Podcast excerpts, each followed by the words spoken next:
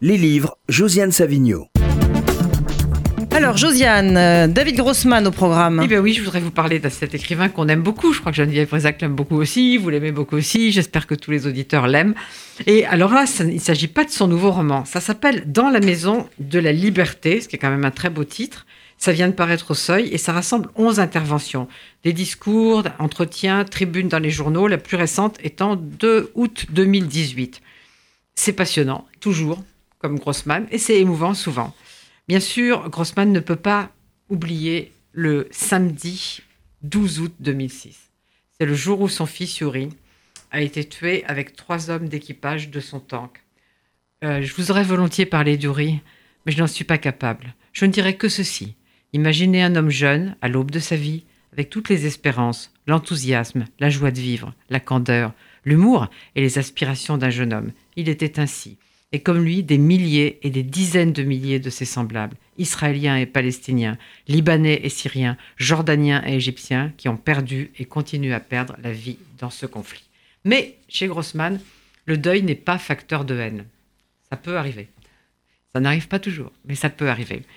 Et en fait, euh, je voudrais euh, vous voir, vous expliquer comment il veut encore croire à la paix, à l'échange, à la fraternité. Donc, je vais vous lire un extrait de son intervention à la conférence sur la sécurité de Munich le 16 février 2017. Il est plusieurs fois allé parler aux Allemands. Une vie dénuée d'espoir rend les citoyens plongés dans ce conflit en Israël et en Palestine apathiques, paralysés. En cela, ils s'offrent en matériaux faciles et commodes à la manipulation d'acteurs mus par une vision du monde extrémiste et totalitaire, de fanatiques nationalistes et religieux. Dans les territoires palestiniens occupés, une réalité se crée de jour en jour et qui sera très difficile à changer et peu propice pour y établir des relations pacifiques. Nous vivons sans doute les dernières années où nous est encore donné de parvenir à un accord qui garantit sécurité, souveraineté et paix aux deux parties. Chaque jour qui passe, l'atmosphère devient plus explosive. En un mot, ce livre, c'est l'histoire entre, comme le dit le dernier texte qui a été publié dans Libération en août, entre ceux qui ont renoncé et ceux qui espèrent encore.